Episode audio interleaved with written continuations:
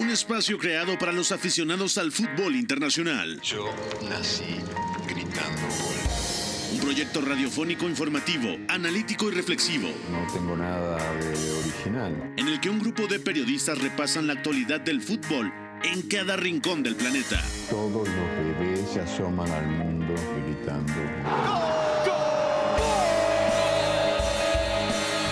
Y como todos, quise ser jugador de fútbol. He sido el peor pata de palo que se ha visto en los campitos de mi país. Arranca Catenacho W, la casa del fútbol internacional.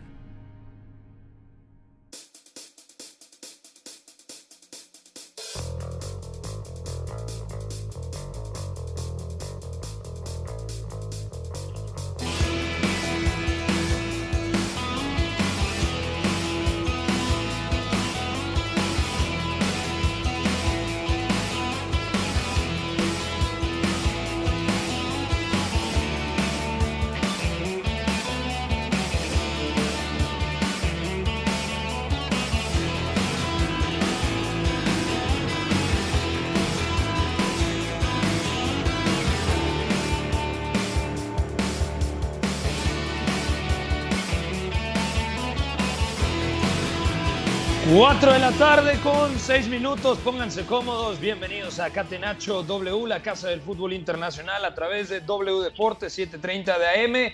Mucho que platicar el día de hoy, tenemos el desenlace, la Supercopa de Europa, el partido está en el minuto 99 del tiempo agregado, 1-1 empatan Chelsea y Villarreal. También muchas noticias del mercado de fichajes y esto lo platicaremos en compañía de Beto González. Estuvo cerca de marcar el Chelsea, por cierto, Pulisic, el 2 a 1 apenas, justamente como digo, al minuto 99. Gracias a George en los controles, a Fo en la producción de este espacio y a toda la, toda la gente que nos sintoniza a través de W Deportes o a través del podcast, mucha gente que nos escucha en diferido. Beto González, ¿cómo estás, amigo? Fuerte abrazo. ¿Estás en Belfast o en dónde andas?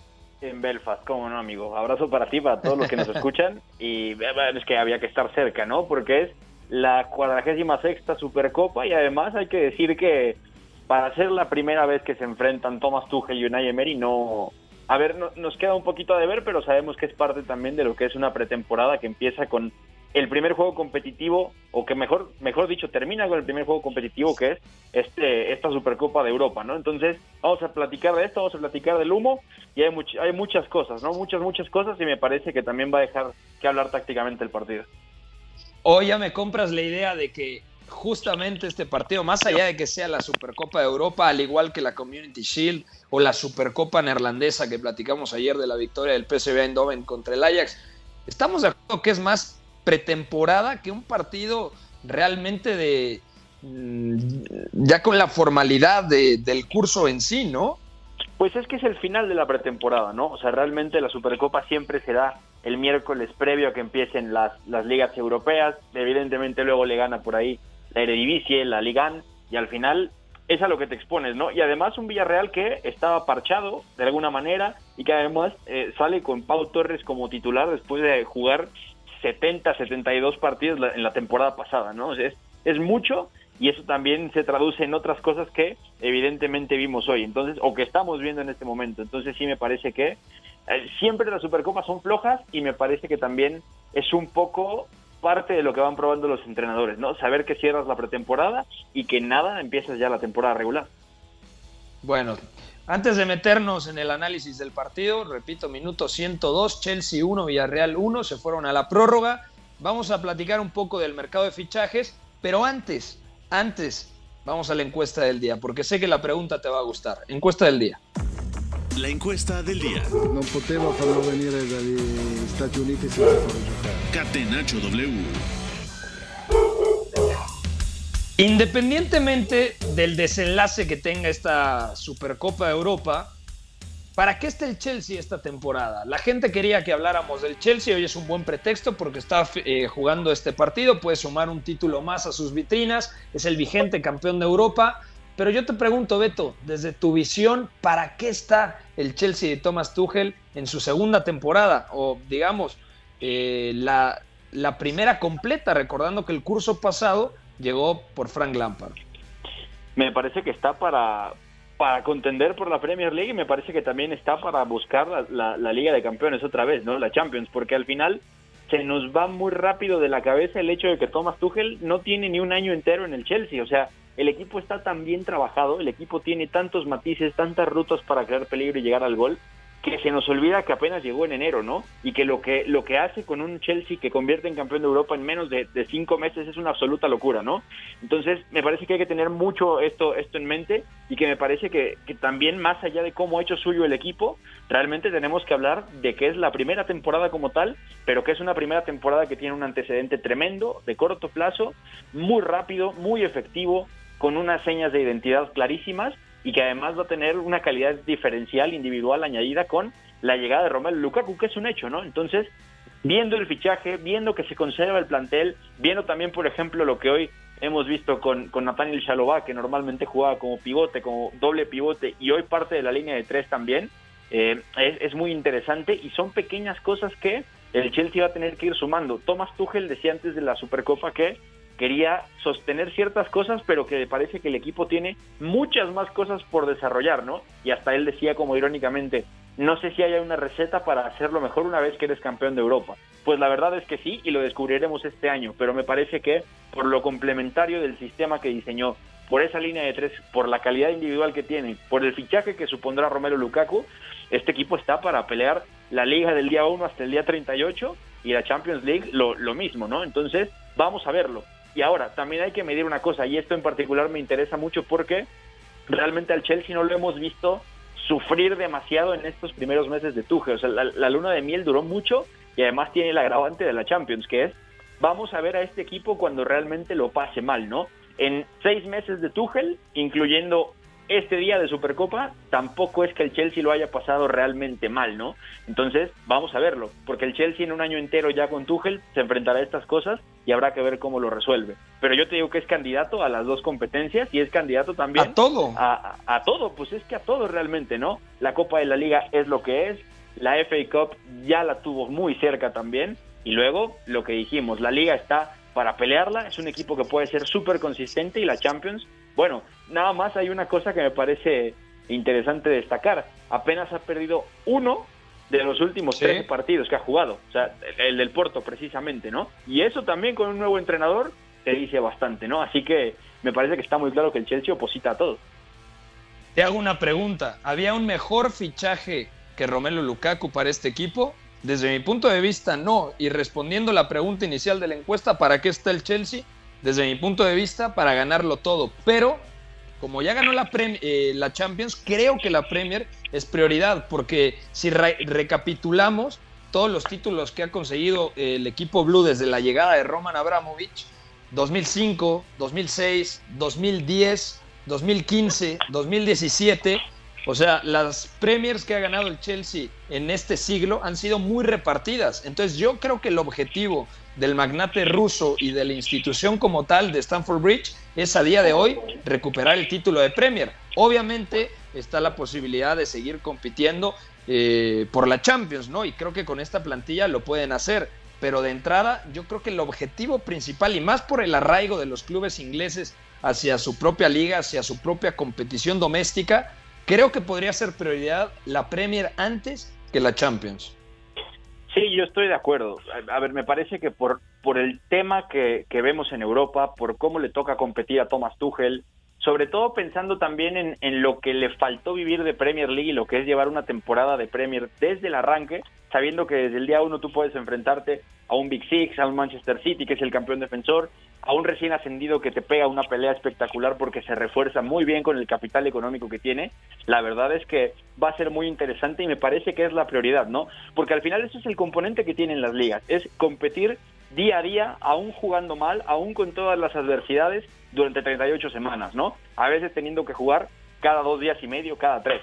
Y eso no se lo hemos visto este Chelsea desde el arranque y va a ser lo más interesante de ver porque realmente Thomas Tuchel ahora sí puede y, debe decir que va a armar este equipo desde cero, ¿no? Y desde cero es un decir porque, a ver, sabemos el, el semestre que tiene con anterioridad, pero esto es trabajar un equipo con una pretemporada sólida, propia, calendarizada, que viene desde cero, ¿no? No hacerla de inmediato y no con la presión de transmitir todo lo que tú quieres de tu equipo en cuestión de, de tres días, ¿no? Porque él llegó y a los tres días ya estaba dirigiendo un partido. Entonces, esto es importante, ¿no? Vamos a ver, y esto me parece muy interesante, cómo se comporta el Chelsea de Tuchel teniendo una pretemporada eh, propiamente hablando, completa, y sobre todo pensando en un primer año entero, ¿no? Donde además Thomas Tuchel va a tener total control de quién se va, quién se queda, el tema de lo que pasó con Billy Gilmour, por ejemplo, que le dije, te mereces jugar, no puedo garantizártelo, te cedo al Norwich, por ejemplo, que vuelva a la Premier, ¿no? Este tipo de cosas que van a ir también dándole o quitándole crédito en función de lo que vaya sucediendo, ¿no? Entonces me parece que va a ser muy interesante y que por eso la Premier seguramente será una obligación. Y será una obligación y una prioridad porque también es un momento de, ver cómo compite este Chelsea con un fichaje como el de Lukaku, en el momento en el que el City tiene la bomba de Grealish, en el momento en el que también el Manchester United tiene los fichajes de Sancho por fin y de Rafael Barán, y en que el Arsenal, vamos a decir que logra un mercado necesario, complementario, no lo habíamos platicado, Granit Xhaka no se va, renueva hasta 2025, es casi un hecho,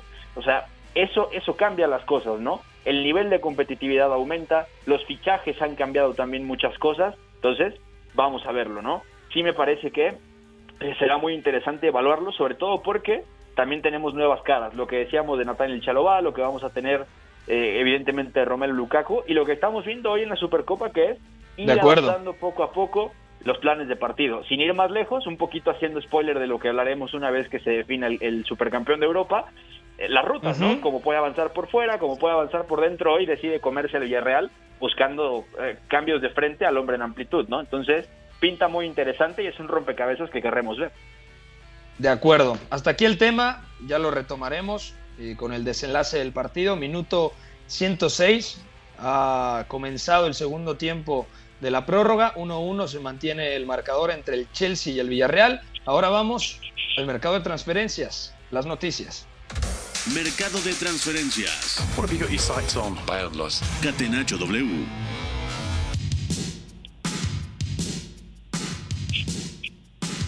Pues va de nuez Takefusa Cubo de vuelta al Mallorca. Cubo dejó el Real Madrid para fichar por el Mallorca en calidad de cedido hasta junio de 2022, es decir, toda la próxima temporada 21-22 jugará cedido en el Mallorca. También recibió una propuesta de la Real Sociedad, pero decidió elegir el Mallorca, donde ya había estado obviamente antes de Villarreal y Getafe. ¿Te gusta el destino para Takefusa Cubo? No voy a minimizar al, al Mallorca ni mucho menos, pero yo creo que si te llama la Real Sociedad y Manuel Alguacil, también había leído de un presunto interés del Betis. Imagínatelo al lado de Diego Laines. O sea, yo creo que tenía cartel suficiente y más por su desempeño en los Juegos Olímpicos para poder llegar a un equipo de mayor jerarquía, ¿no? Yo estoy de acuerdo. A mí me sorprende mucho la noticia porque, a ver, si bien, si bien el Mallorca vuelve a Primera División, no es precisamente esa aduana donde Take Cubo hubiera querido estar ahora, viendo el verano que tuvo y viendo también las cosas que él ha venido dejando independientemente de que, por ejemplo, no se queda para el segundo semestre de temporada en el Villarreal, recordando que, por ejemplo, es clave aquel día del 5-3 contra el Chivaspor en Europa League, ¿no? Eh, por poner un ejemplo. A lo que voy es, este Mallorca me parece que lo busca sabiendo lo que fue, lo que en su día eh, le deja, que es una sensación muy positiva jugando en la banda, y además pensando en que es ya un proyecto diferente, recordando que el que termina por ascender a este Mallorca es Luis García, ¿no? Entonces, eh, vamos a verlo. A mí realmente me sorprende mucho y yo esperaría que este Mallorca, a partir de lo que es tu cubo, dos años después de haber pasado por, por el Mallorca, sea eh, otra, otra cosa, ¿no? Que, que sea un equipo que se sostiene a competir de otra manera y que además ya no va a enfrentar, y esto sí que puede ser un aliciente, una liga tiranizada por lo que lo que era Lionel Messi en el Barcelona, por raro que suene y que ya no va a ser así, y por equipos que ya son más terrenales, ¿no? Que te abren la posibilidad de competir. Entonces, vamos a verlo. Se habló del Betis, por supuesto, se habló de la Real Sociedad y, del Arsenal incluso. Sí, del Arsenal también se habló pensándolo no como extremo, sino como media punta en el lugar de Martin Odegaard, porque ese es también otro rumor que habrá que comentar.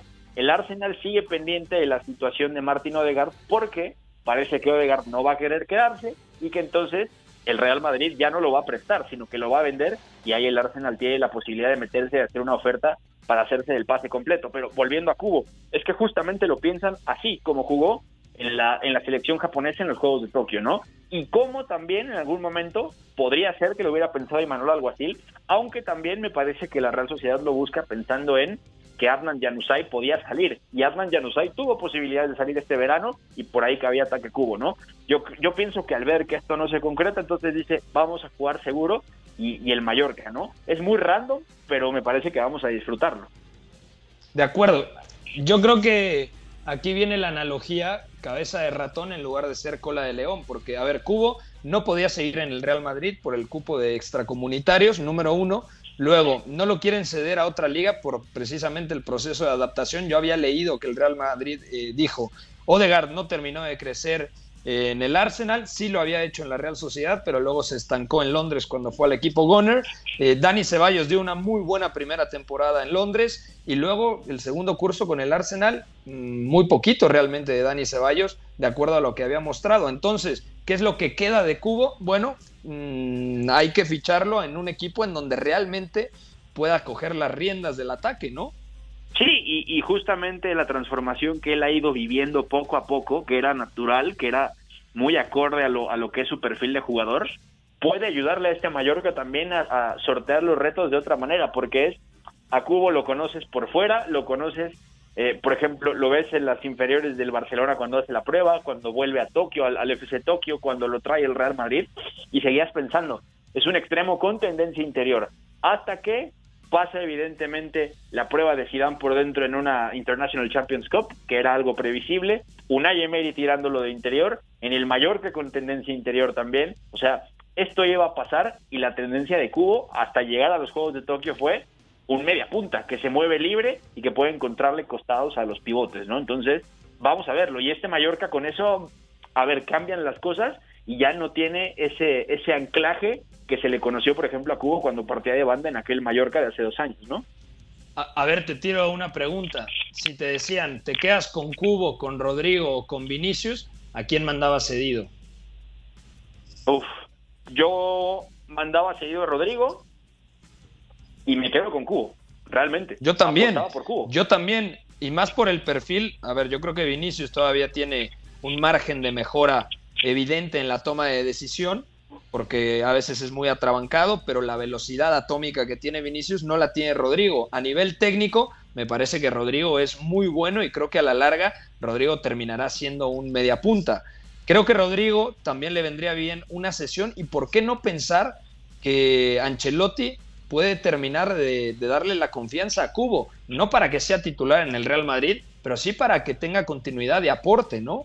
Sí, porque además es un tipo de jugador que Carlo Ancelotti ha valorado mucho en sus equipos, ¿no? Estamos hablando, por ejemplo, digo, con el cambio del, del, rol al paso del tiempo y con el jugador específico que tuvo, pero si volteamos al pasado, era Kaká en el Milan en la punta del, del, del rombo o en, la zona izquierda del arbolito de Navidad, ¿no? Luego, evidentemente, tuvo pivotes llegadores muy buenos, tuvo a Balak, pero también tenía, por ejemplo, tenía un Chelsea que era mucho más directo y que quizá no tuvo ese perfil, ¿no? Pero luego lo ves en el Real Madrid y te encuentras con, con Isco, por ejemplo, ¿no? En ese Real Madrid de los puentes, Isco era un perfil similar y venía arrastrándolo desde el Málaga, ¿no? Te vas, por ejemplo, a lo que pasa en el Bayern Múnich y acaba llegando James, por ejemplo, ¿no? Son jugadores. De ese corte que Carlo Ancelotti ha valorado mucho que, si lo piensas bien, cabrían muy bien, sobre todo pensando, no es seguro que cuentes con Odegaard y no tienes otro extremo de esas condiciones, ¿no? Entonces, sería muy interesante y a la larga me parece que va a acabar pasando. El tema es, tiene que organizar la plantilla y también el Real Madrid tiene que definir qué va a hacer después de un verano donde se le corta de tajo, pues para empezar los puntales de la línea defensiva, más allá de que llegó David Alaba y que es un fichaje que vale oro, y luego cómo vas a organizar ese frente de ataque sabiendo que siguen faltándote quizá dos que tres piezas, ¿no? De acuerdo. Vamos a ir a una pausa, Beto. Al regresar, platicamos del desenlace en la Supercopa de Europa, minuto 114, Chelsea 1, Villarreal 1. También el tema de Kylian Mbappé, que hoy hay declaraciones interesantes en el Paris Saint-Germain. Parece que se queda Kylian Mbappé y, y, podrá formar ese tridente soñado el equipo parisino con el propio Mbappé, con Lionel Messi y con Neymar Jr. Así que bueno, vamos a una pausa, regresamos aquí a Catenacho W, no se despegue.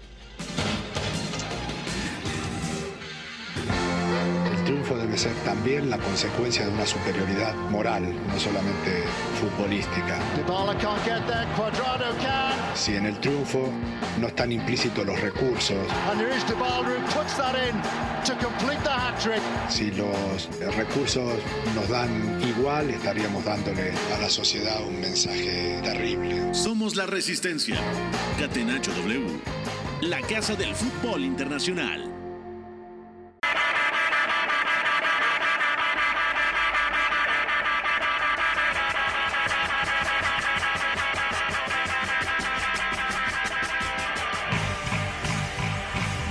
Estamos de vuelta en Catenacho W. Gracias a toda la gente que se reporta con nosotros. Hoy se dio una noticia muy interesante, Beto, el presidente del Paris Saint-Germain, al que la IFI le dijo a Le Parisien, el rotativo francés, las siguientes palabras. Nuestras conversaciones con Kylian Mbappé y su familia son privadas. Kylian está muy contento con la llegada de Lionel Messi. No hay problemas. Mbappé quiere un gran equipo, lo tiene todo para quedarse aquí. Dice, no hay excusas para irme. ¿Cómo interpretas esto, Beto? Porque yo lo tengo clarísimo. Creo a día de hoy que Mbappé está motivadísimo por la llegada de Messi y sabe que está más cerca de levantar una Champions quedándose en París y estando al lado de Neymar y del propio Messi que yendo al Real Madrid para ser su principal figura. Porque me suena algo como lo que pasó con Neymar en su día, en 2015, que era muy importante, pero digamos, era un actor, entre comillas, de reparto, repito, era súper importante, pero era el Barça de Messi, ¿no? El Barça de Luis Enrique era el Barça de Messi. Estaba Luis Suárez y acá Mbappé pasaría, digamos, a tercer plano, siendo vital, claro, pudiendo marcar diferencias en los días clave, de acuerdo, pero primero sería Messi, Neymar y luego Kylian Mbappé. Entonces yo creo que tiene que ser paciente Kylian. Yo creo que si se aguanta un año en la capital francesa, consigue la Champions, que ojo, es muy difícil, pero si consigue la Champions, ya llegaría como el rey al Santiago Bernabéu. Sí, de acuerdo. Y a ver, me parece, estoy de acuerdo, ¿no? Al final me parece que todo esto es, es empezar a hacer esa política ya pública de parte del que y de decir, tienes todo, o sea, no tienes por qué irte, ¿no? Sabiendo que ya corría este rumor de que Kylian Mbappé no quería renovar, que ya se estaba pensando en lo que iba a pasar en una potencial salida hacia el Real Madrid, que si tenían que venderlo este verano para cuadrar las cuentas y, digamos darle al Real Madrid más margen para ofrecer algo más acorde a su presupuesto, sabiendo que tenían que cuadrar cuentas, pues ahora no. Y me parece que ahí también lo que está dejando ver Nasser Al-Khelaifi de alguna manera es, ya tenemos una solución, un plan B, para no tener que vender a Kylian Mbappé. Ya le dimos todo lo que un chico eh, que busca jugar y que además tiene este sueño de la Copa de Europa puede pedir. El mejor jugador de la actualidad y el mejor posiblemente de todos los tiempos, ¿no? Para aprender a los 22 años, que es una locura. Eso, es como ir a la universidad, ¿no? Entonces, sí me parece que eh, lo que está diciendo es, no tienes por qué irte, aquí lo tienes todo. Y además, es decir, eh, entre líneas, me parece, el mensaje es como, ya sabemos de quién podemos desprendernos para que se queden los tres. Y ya empezaron a, salir este tipo de cosas, ¿no? Que si se va Mauro Icardi, qué va a pasar con Julian Draxler, o sea, este tipo de cosas que tú puedes resolver colocándolos en un equipo que te pague una cantidad y te, te libere esa ficha salarial, que además es, es bastante fuerte, ¿no? Entonces, puede ser interesante eso y me parece que esa puede ser la lectura, ¿no? Y ya también pensando en cómo lo dice, ¿no? Es lo que hablemos con Kylian Mbappé, no les importa, solamente la decisión y les digo de una vez que tiene todo para quedarse, ¿no? Me parece que es muy contundente y que además el Paris Saint Germain tiene toda la intención de que el tridente se mantenga de menos una temporada, ¿no? Luego este debate de cuál es el mejor tridente, bueno, primero hay que verlos, ¿no? Primero hay que ver cómo, cómo se acoplan. Yo ayer en la noche pensaba, me surgió una reflexión en donde creo que la mejor versión de Messi la vamos a ver mientras más cerca del arco contrario esté. ¿A qué me refiero con esto? Seguramente va a jugar con carrileros para respetar los tres centrales, con dos centrocampistas, Berratti y Vainaldum seguramente los titulares, también ahí entra en la rotación Paredes, luego Neymar como conductor, y si se queda Kylian Mbappé y además está Messi, Mbappé entrando como flecha desde la banda, y luego Messi flotando en esa zona mucho más cercano a la frontal para poder activar su disparo, porque muchas veces pensamos en Messi y obviamente el regate, que ya no es el mismo de antes. Antes se sacaba cuatro encima, ahora se saca dos. Sigue siendo un buen regateador, pero no es lo de antes. Eh, tiene un gran pase, de acuerdo, pero sobre todo tiene una capacidad para definir tremenda. Entonces yo creo que lo más rentable para Pochettino, que sabe mucho más de fútbol que nosotros, es acercar a Messi al arco contrario. Sí, yo estoy de acuerdo. Y ya lo habíamos hablado un poco, ¿no? Lo que, lo que significaba para Ronald Koeman, porque lo platicamos el día que se empieza a confirmar todo lo del Paris Saint Germain, es ¿qué, qué, puede hacer el Barcelona? Y yo te decía, Ronald Koeman tiene menos ataduras tácticas porque tiene menos que embonar en torno a una persona, y esa persona es el mejor de todos los tiempos, ¿no? Tarea que hoy tiene Mauricio Pochettino, que va a tener que ir descubriendo, y me parece que eh, va, va un poco en la medida de lo que deja de tener el Barcelona y que sí va a tener el Paris Saint Germain. Es un Lionel Messi de 34 años que será parte de este gran núcleo de talento del Paris Saint Germain que no creo que el, que el foco, yo te lo decía el otro día, por la edad, por lo que puedes pedirle a este Lionel Messi, por las cosas que sobre todo ya no puede hacer como tal, esto de te recibía, te tiraba una finta de cadera y te dejaba cinco atrás a velocidad y con un regalo tremendo, ¿no? Hoy ya es un Lionel Eso sí lo hace Neymar.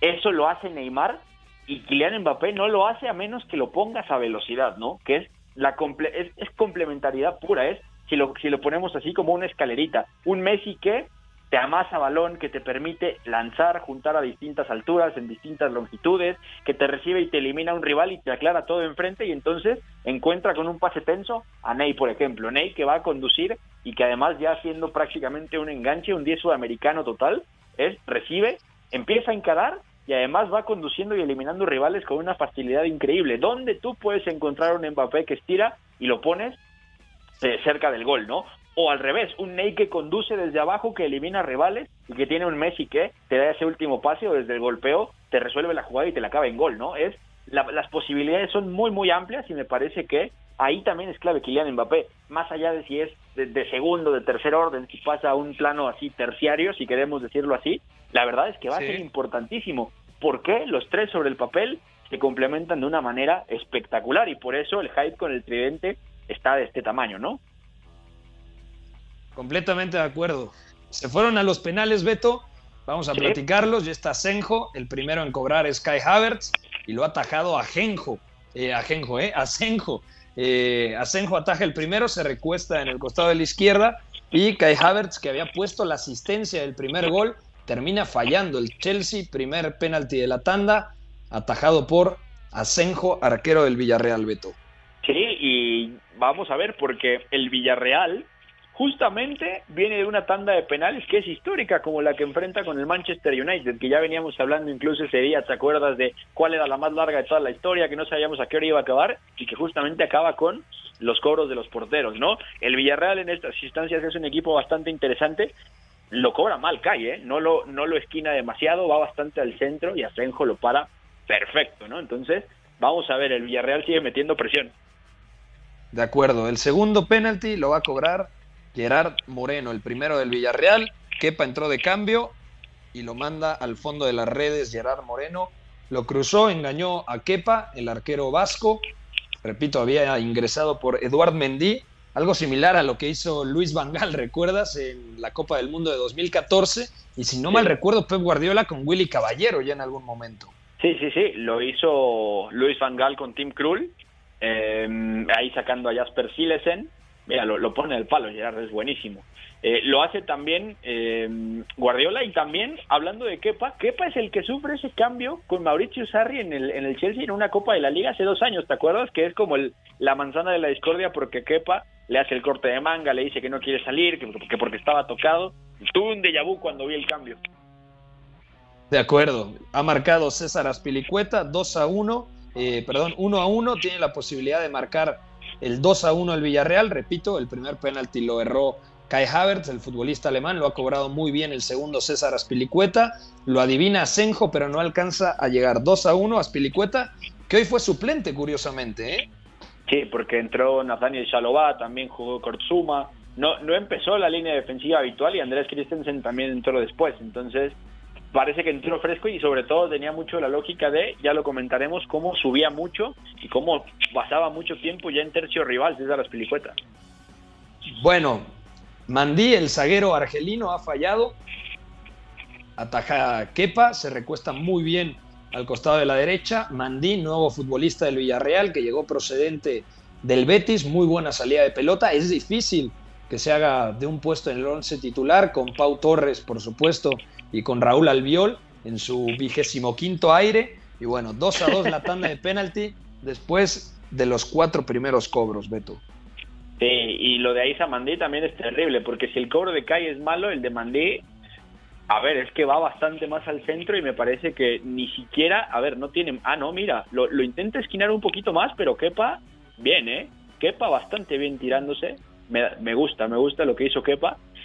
Oye, y el fichaje de Mandí es bastante bueno también, ¿eh? No lo habíamos comentado. Sí, de acuerdo, es un buen fichaje que además le da la posibilidad a Unai en ciertos contextos de jugar con línea de tres. Ha marcado el tercer penalti el Chelsea, se resbaló Marcos Alonso, el zurdo, que me parece da sobre todo una buena primera parte, le cambia la dirección al arquero, imposible para Senjo, 2 a 1 lo está ganando el equipo de Stamford Bridge, Beto.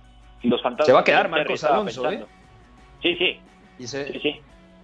Lo querían intercambiar o meterlo en la ecuación para reducir el costo del fichaje de Romelu Lukaku y al final yo creo que con la actuación del día de hoy, quizá el titular indiscutible es Ben Chilwell, Marcos Alonso será el suplente y luego Emerson Palmieri eh, saldrá. Qué bien lo ha cobrado, ¿eh? Estupiñán, 2 a 2, el tercer cobro del Villarreal, engañó perfectamente a Kepa, con mucha frialdad, esperó a que se moviese al costado de la izquierda y le cambia la dirección. Gol del ecuatoriano Pelvis Estupiñán, 2 a 2 después de seis cobros, Beto. Sí, de acuerdo. Y el partido de Pelvis no estaba siendo tan tan bueno, ¿no? Saca eh, Unai a, Unai Emery a Pedraza, que venía jugando por fuera. Interesante lo que planteó ahí con Alberto Moreno, rompiendo más en zonas intermedias. Y lo de Pervis Como interior, prácticamente, Alberto Moreno, en muchos momentos. interior, Exactamente, y, como, y como más como media punta con balón, y lo de Pervis es que si no lo pones a correr también es bastante difícil, ¿no? Es un lateral que necesita la amplitud y necesita la profundidad, necesita que lo mandes al espacio. Viene Mount. Viene Mount y lo cobra perfectamente, engaña a Senjo, le cambia la dirección, iba poco esquinado, poco angulado, pero con mucha frialdad esperó a que se venciera el arquero del Villarreal, de nueva cuenta el Chelsea toma la ventaja. Mason Mount, que tampoco fue titular el día de hoy, Beto. Sí, de acuerdo. Y además es uno de los futbolistas con más partidos en la 2020-2021. Si hablábamos de Pedri y de Pau Torres, pues Mason Mount ya juega la Supercopa y sumó 69 la temporada pasada. ¿eh? También es una cantidad muy alta de partidos. De acuerdo. Ahora viene el número 23 del submarino amarillo, que también ingresó de cambio, Moy Gómez, el polifuncional Moy Gómez, y cómo lo ha cobrado, ¿eh? Muy esquinado, imposible para Kepa, adivina Kepa, pero el penalti por parte de Moy Gómez que entró por Manu Trigueros es muy bien ejecutado. A la escuadra ahí es imposible. Y bueno, hasta Peter Sech se jala el poco cabello que le queda. Empate y ahora vamos al último penalti, al quinto y definitivo. Repito, después de cuatro cobros, ambos han fallado uno y viene Jorginho. Jorginho. Y además, bueno, ya falló uno en la Eurocopa justamente cuando pensábamos que no iba a suceder, pero Jorginho cobrando penales es buenísimo, ¿no? Siempre te espera al último momento, siempre te angula bien. Es muy complicado. Vamos a ver qué tal sale.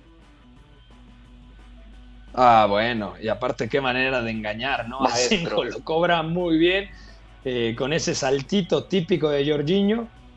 Mm, lo tira al centro, lento, raso, pero la clave en los penaltis de Jorginho es que engaña siempre al arquero, o la mayoría de las veces lo engaña, no como pasó en la final de, la Eurocopa contra Inglaterra. Entonces, ahora tiene la ventaja el Chelsea 4 a 3 y es el último penalti del submarino amarillo. Qué responsabilidad. Eh, viene Dani Raba, que ingresó ya en el cierre de partido por Día, el futbolista senegalés. Ojo que este chico mm, dejó muy buenas sensaciones, ya habrá tiempo de platicarlo, pero se complementa muy bien con Gerard Moreno. viene Día y lo... Perdón, viene Raba y lo cobra perfectamente. Es decir, vámonos a la muerte súbita. Raba engañó perfectamente a Kepa y después de cinco cobros, tanto del Chelsea como del Villarreal, 4 a 4 y nos, eh, nos vamos a la muerte súbita. Nada, tremendo. Y el Villarreal en este tipo de instancias es que es increíble, porque es un equipo que tiene muy bien organizados los penales y es que lo cobra. Bueno, los cobradores en general del Villarreal son muy, muy buenos y ya también vimos en la final de la Europa Liga Jerónimo Rulli cobrándolo perfecto. Entonces, se va a apretar. Vamos a ver quién se ve primero. Viene Christian Pulisic, el norteamericano, y espera a Senjo y lo ha cobrado muy bien Pulisic. Le cambió la dirección. Asenjo no ha adivinado prácticamente ningún penalti, salvo el que atajó y otro más, pero únicamente ha adivinado dos de cuatro penaltis el arquero del Villarreal. De nueva cuenta, ventaja para el equipo dirigido por Thomas Tuchel. Sí, y vamos a ver, lo, de Pulisic era necesario. A mí no me parece que el partido le quede muy bien, pero me parece que lo de hoy, o lo de ahorita en específico, es muy bueno. Vamos a ver, vamos a ver si el Villarreal puede apretarlo. Ahorita vemos quién va ya Foyd, tenemos por ahí. ¿Cómo? Ahí está Foyd. Es Foyd. Juan Foyd. Juan, Foyd, exactamente. El argentino que terminó jugando de centrocampista y también lo cobra perfectamente. Buen partido de Foyd como central por derecha, porque prácticamente era línea de cinco, cerraba constantemente Jeremy Pino en, el, en ese sector diestro, en la izquierda apoyaba a Alberto Moreno a Pedraza, pero como bien mencionabas, Beto, eh, Alberto Moreno era más como un interior. Cuando no tenía la pelota el Villarreal, era una especie de 5-3-2, dejando en punta a Bulayé Díaz y a Gerard Moreno, y respaldados en el centro del campo por Trigueros, Capué y el mencionado Alberto Moreno. Entonces sigue la muerte súbita, viene Antonio Rudiger. ¿Cómo ha evolucionado Rudiger? Vamos a ver cómo lo cobra. Y bien, qué bien le ha pegado Rudiger. Se quedó a Senjo, parado, lo cobró a la derecha del arquero del Villarreal. De nueva cuenta, el Chelsea toma la ventaja. Gol del alemán Antonio Rudiger. No, y lo de Rudiger es muy bueno, ya, o sea, ya en fases de, salida, que sí, que siempre lo tuvo, pero además es que es pura consistencia y es que además desde el golpeo te condiciona muchísimas cosas, ¿no? Rudiger aparte lo cobra centrado, o sea, ni siquiera se angula y se lo pone del otro lado Sergio Asenjo, lo dejó parado. Y viene otro central, ahora Raúl Albiol. Albiol ya, ojo a la edad que ya tiene Raúl Albiol, ¿eh? porque lo conocimos hace años, está próximo a cumplir 36 en aquel Getafe, luego en el Valencia y la atajó, la atajó Kepa, campeón de la Supercopa de Europa 2021, el vigente campeón de la UEFA Champions League, el Chelsea. Mejor en el primer tiempo el equipo blue y el Villarreal reaccionó bien en la segunda parte hasta el minuto 80 cuando de nueva cuenta empujó el equipo de Stamford Bridge, ¿no? Sí, de acuerdo. Y además es que el, Chelsea de alguna manera en el primer tiempo se sobrepone a lo que intentaba el Villarreal compactándose bastante bien en distintas alturas, ¿no? Primero intenta ir más arriba, luego se le cierra en la derecha al Chelsea buscando el robo sobre Hudson Odoi para luego picarle a la espalda, que ahí se movió muy bien justamente este chico Bulay Díaz y me parece que por ahí logra peligro, pero es que cuando el Chelsea realmente juntó balón y se metió en campo rival, hizo sufrir muchísimo al Villarreal a partir de los cambios de juego largos, ¿no? De Trevo Chalobah y de y Antonio Rudiger, ¿no? Buscando justamente el pique de Marcos Alonso en profundidad o que Hudson Odoi recibiera uno contra uno y pudiera encarar, ¿no? Realmente lo sufren mucho, Pedraza no, no lo pasa nada bien intentando defender su lado ciego. Pau Torres defiende muy mal también su lado ciego, tanto en balón en movimiento como en pelota parada. Y Foyd ahí tiene que estar constantemente saliendo a cubrir a Jeremy Pino porque Marcos Alonso se le metía, ¿no? Pero estaba muy claro que el patrón del Chelsea era nos juntamos, dos, tres, cuatro pases, nos instalamos y cambio de juego al hombre en amplitud, ¿no? Y ahí balón de fuera hacia adentro y que cargaron el área, ¿no? Entonces eh, pasa de distintas maneras y el gol justamente cae así, ¿no? Cuando Marcos Alonso baja a recibir, lanza el desmarque hacia afuera de Kai Havertz y Kai la mete otra vez para que la metiera Hakim Ziyech, ¿no? O sea, es bastante interesante cómo varía las rutas hoy Thomas Tuchel, que no era algo que le hubiéramos visto tanto y que me parece que le da mucho crédito, sobre todo pensando en que Unai Emery forma ese 5-3-2 con Alberto Moreno de interior izquierdo para intentar defender hombre a hombre este tipo de jugadores y no le sale nada bien, ¿no? Realmente no era por ponerlos al hombre, sino lo que podían hacer si tú les dabas ese beneficio del trazo largo. Entonces, el Villarreal sufre en el primero, en el primer tiempo, luego el Chelsea pierde altura. Evidentemente la lesión de Ziyech por ahí me parece que condiciona de alguna manera un poquito cómo atacaba de espaldas el Chelsea y a partir de ahí gana metros, se empieza a meter Juan Foyt como, como stopper en esa línea de tres para atacar con balón Pino recibía abierto y el segundo tiempo de Gerard Moreno es, es que es increíble, ¿no? Es brutal.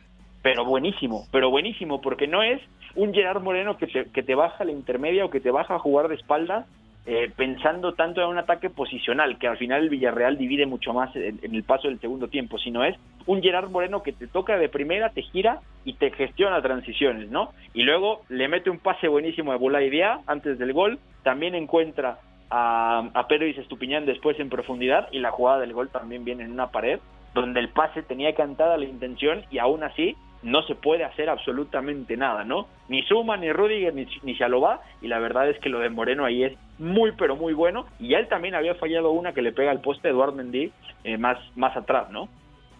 Sí, de acuerdo, completamente de acuerdo en lo que comentas, solamente eh, complementar lo que mencionas con el partido de Gerard Moreno, que se va a quedar en el Villarreal, que ha renovado y que fue el mejor del submarino amarillo al día de hoy. Creo que el futuro con Día, el atacante eh, senegalés, es bastante eh, promisorio.